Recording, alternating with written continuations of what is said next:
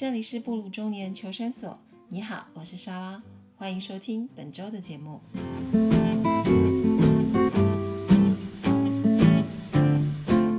Hello，大家好，我是莎拉，这里是布鲁中年求生所的第七集。很高兴这个礼拜又在空中来跟大家聊天喽。嗯，这个礼拜呢，我觉得就是很混乱。你知道混乱的原因是什么呢？其实我也搞不太清楚。就是星期一的时候呢，因为刚好星期天他学校放假，所以我就带他回我妈妈那边，然后去走一走。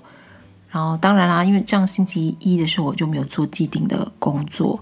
那因为我每天其实都有自己的 schedule，然后要做什么样的呃写什么样的文章啊，然后做什么样的事情，其实都会有安排好。所以一旦就是那天是空白之后，其实会严重就是会压压缩到其他的时间。可是因为本来我的写。啊，帮雇主那边写文案的那个工作，其实是一个礼拜，其实在一两天。然后也不知道为什么，这礼拜他就突然丢了一些文章给我。但我觉得我要很感谢他，因为毕竟他丢文章给我写，我才有钱可以赚啊。可是呢，就是他太突如其来的丢给我，以至于我就整个手忙脚乱。然后我写这个这些东西又比较慢，因为会想东想西的比较慢。我不像他们，他当初跟我说那个有有些写手，他们可能可以写一篇文章，可能大概一个小时、两个小时就可以写完。对我来讲，呃，怎么可能？我大概要花半天的时间在那边找资料啊，拼拼贴贴的。反正总之呢，就是我这个礼拜就因为我我写东西，我又习惯提早交稿，主要是会让他们有时间可以改嘛。因为不会文章一字好，一定都来来回回，所以我喜欢给人家有一些比较充裕的时间。对，所以我就是个好人。那可是这种好就变成我很压迫自己，我就希望赶快把东西写出来，可是写出来就是写不出来啊，然后就是一直在那边煎煎熬着，然后更惨的是，我我有去上好说平台关于自媒体的课嘛，那它是线上的网课，然后我也不知道为什么，我竟然都不知道他这个礼拜有两堂，那一个礼拜有两堂是多么恐怖的事情，就是我晚上的时间下课已经大概快十点了，那变成说我。快十点，其实我整个人都快神志涣散了，然后我又回去写那个稿子，所以那效果很差，啊，所以就变一天我可以完成的事情就哩哩啦啦。反正总之呢，我觉得这个礼拜过得实在是既又有压力，然后工作效率又不涨。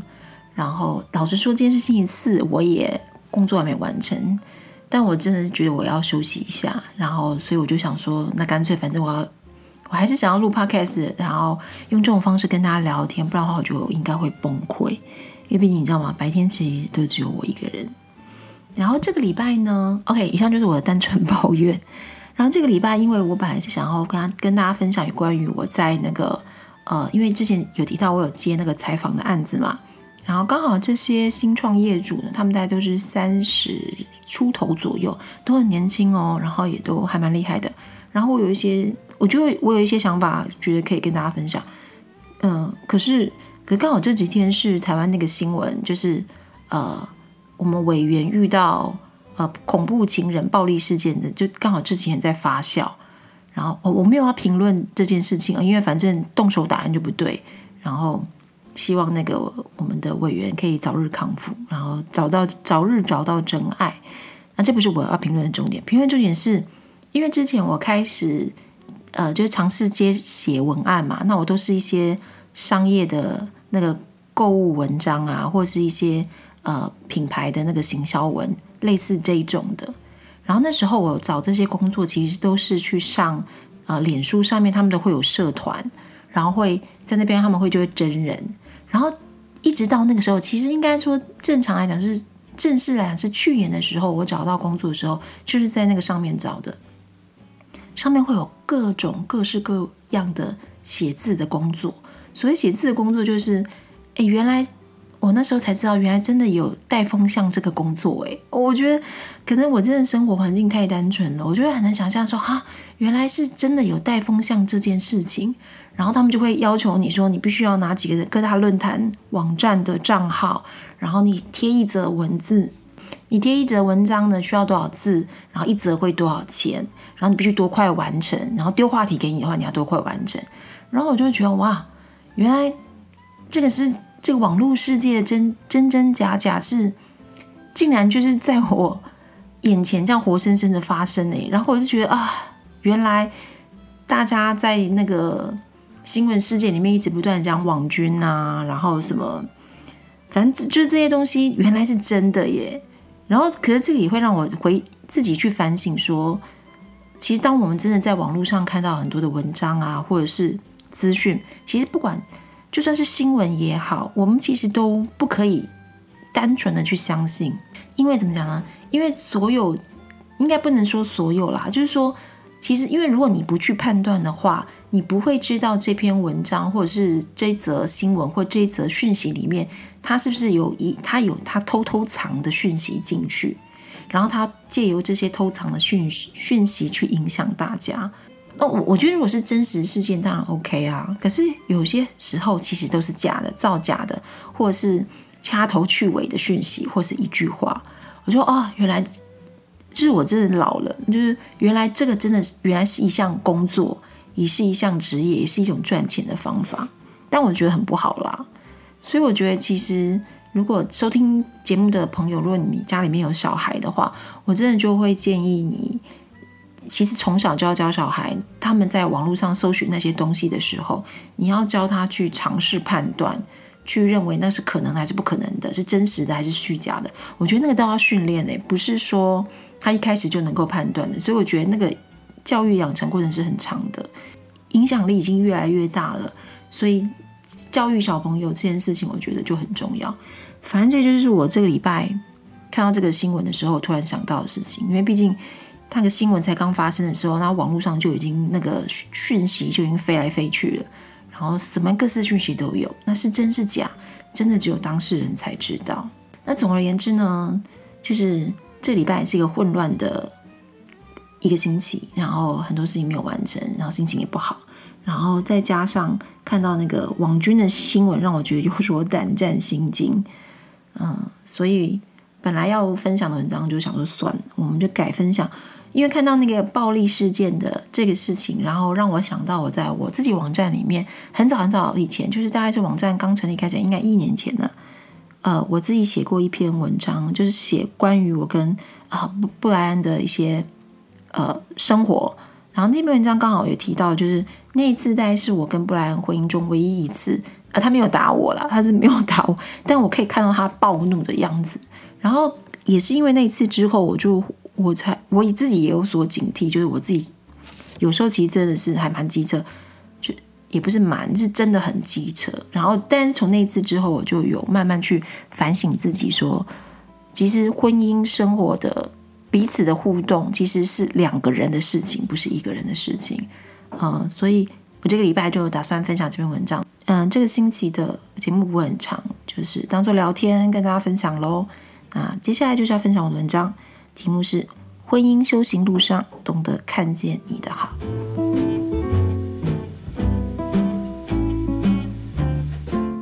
一整天的雨势不停歇，到了晚上，雨没有变小，还下得更加放肆了。这让原本已经在床上睡着的布莱恩醒了过来，而我则因为下午的咖啡因作祟，所以迟迟无法上床睡觉。于是睡不着的两个人就在沙发上聊起天来。夜晚聊天很容易放松的，聊天的内容也很随意，没有固定的主题。我们聊台湾的经济环境、中年人的人生困境、星期天这一代的未来。聊着聊着，伴随外面忽大忽小的雨声。不一会儿，布莱恩闭上双眼，传来微微的鼾声。如果是刚结婚的我，一定会把布莱恩摇醒。但是结婚超过十年后，我反而能体会这样刚刚好的谈话结束。外面的雨声依然没有停歇。相信很多女生都和我一样，曾经对婚姻有美好的幻想，因为幻想，所以不带有实际面。最简单来说，就是甜蜜小夫妻的生活。白天两个人都上班，下班后随性想要外食或是布莱恩下厨。晚餐结束，两个人就可以瘫在沙发上放松鬼扯。是的，我的幻想里面是布莱恩负责下厨，在我的幻想与实际生活里都没有太太要负责煮饭的这一块。但是走入婚姻前没多久，我们就一起创业，导致我结婚后有许多的不适应。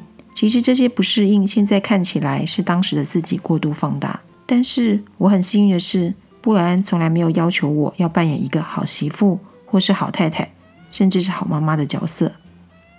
布莱恩总是说：“因为我喜欢你本来的样子。”于是我就在布莱恩的包容下，一直保有我原本的样子。老实说，我这个死德性真的很不讨喜。如果我是布莱恩，我不会喜欢这样的自己。一路走来，一直很任性，也很受照顾的，和布莱恩生活到现在。你说这样不应该就是美好婚姻的模样吗？不，当然不是。婚姻把一个人与另一个人绑在一起，然后再把周遭的人再和这两个人绑在一起。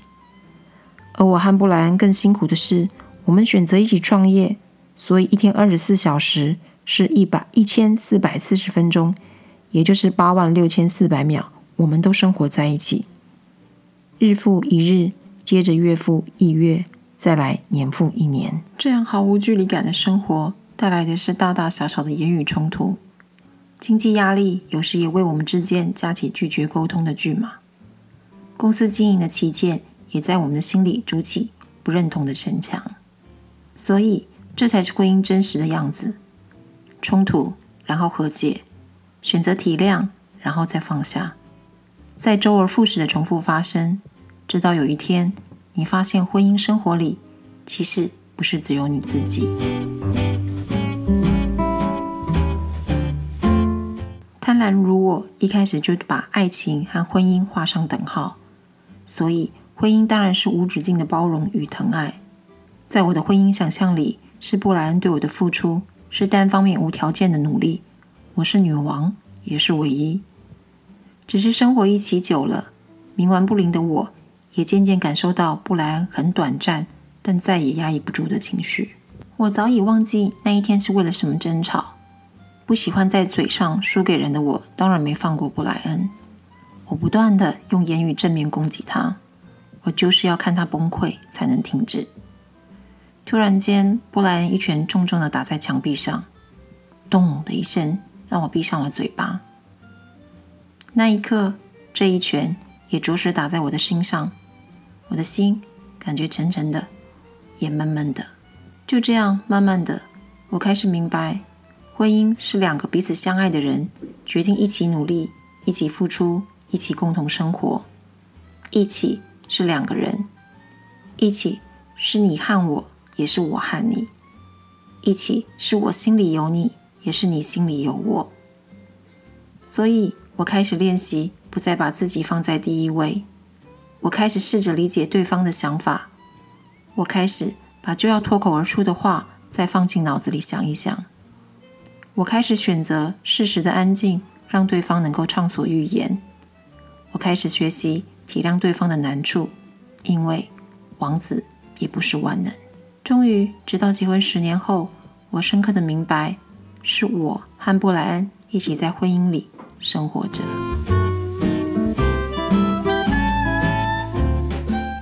如果不是布莱恩始终记住结婚时的初衷，在创业颠簸的道路上，按着八点档的剧情，我们两个应该早就分道扬镳了。毕竟。贫贱夫妻百事哀，这句俗谚是多少夫妻相处下来的伤心公式。反省这一路走来的婚姻，我真的是开始在懂得欣赏布莱恩的优点之后，才深深体悟到自己的不足。即使布莱恩觉得命运捉弄人，但是他从来没有任何怨怼，而是告诉自己该一步一脚印坚持下去。即使我们遇到再怎么艰难的挑战，布莱恩也是一肩挑起，告诉自己要勇敢面对。即使我们曾几度面临崩溃，布莱恩也会让我知道，他永远不会让我还有星期天饿了、冷了。这是布莱恩，我人生旅程上最好的同行伙伴。他永远等着看见我身上的美好，鼓励我成为一个更好的人，告诉我不要失去对人的信任，和我一起努力解开对人生的困惑。当我对自己失去信心的时候，他会告诉我不要害怕。人生中有这样的伙伴同行，我想是上天对我充满体贴的关怀吧。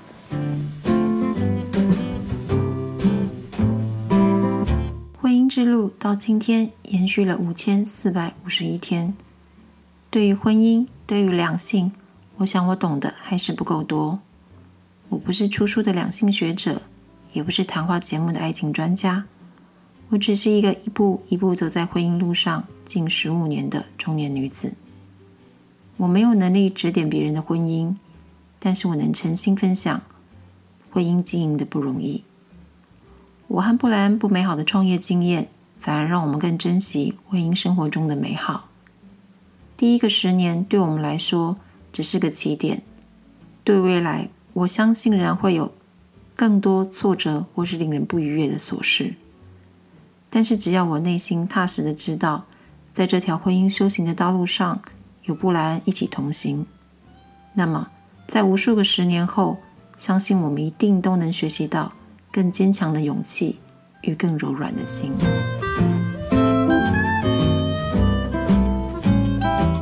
以上就是我这个礼拜的文章分享。其实后，其实那一次的那个布兰暴怒，大概是我们婚姻生活中，呃，他表达最激烈的一次。然后，其实那一次呢，他的手最后是因为他是打在墙壁上嘛，所以那一次他就有后来有骨裂。后我后来其实有想，哎，如果那一拳如果打在我身上的话，应该是非常非常的惊人。但我只能说他修养非常的好，然后这一点就真的很感谢他，因为毕竟你知道吗，在我身上有很多不讨喜的特质。虽然我一直到年长之后才发现，也尽力修正，但是我觉得我不可能是完美的，但非常感谢他这一路一路以来的包容。那当然，他身上也有啊不完美的地方，然后我也会尽可能的去，有时候视而不见，有时候就让他过去，然后有时候就干脆放下。婚姻生活没有那么的简单。然后，所以我不相信那些永远都在晒恩爱的呃夫妻，就算是有钱人好了，柴米油盐酱醋茶不会影响你，但是还有其他的事情。然后，婚姻也是两个不同的个体在一起密切的生活，那所以不可能不会有争执，但是。那更何况我们是平凡的夫妻，生活中会遇到更多的困难。很高兴，我觉得，呃，应该说在婚姻的前半场的时候，我觉得布莱恩对我的付出跟包容非常的多。我觉得我自己也还不错啦，就是我还真的还懂得自省。所以我觉得在人生呃婚姻后半场的时候，我自己也开始学会付出，然后我付出的也不少。所以千万不要去去计较彼此的付出，因为。我相信付出这件事情不会是对等对等的状态，一定是你心甘情愿下你去付出。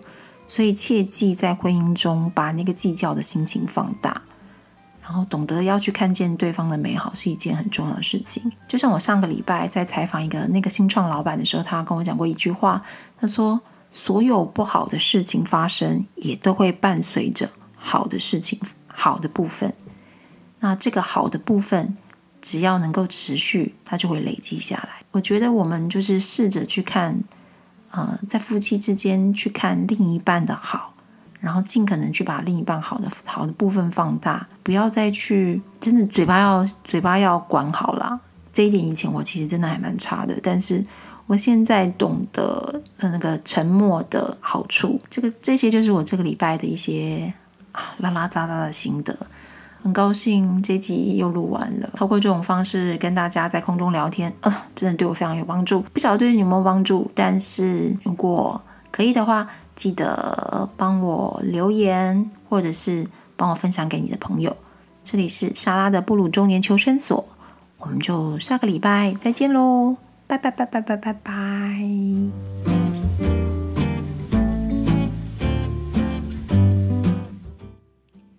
节目就到这里结束喽，谢谢大家的收听。布鲁中年求生所每周五定期更新，欢迎大家订阅我的节目，也要记得给我评分哦。有空记得到我的网站 afterfortyinme.com 逛一逛。我们下周五 Podcast 再见喽，拜拜。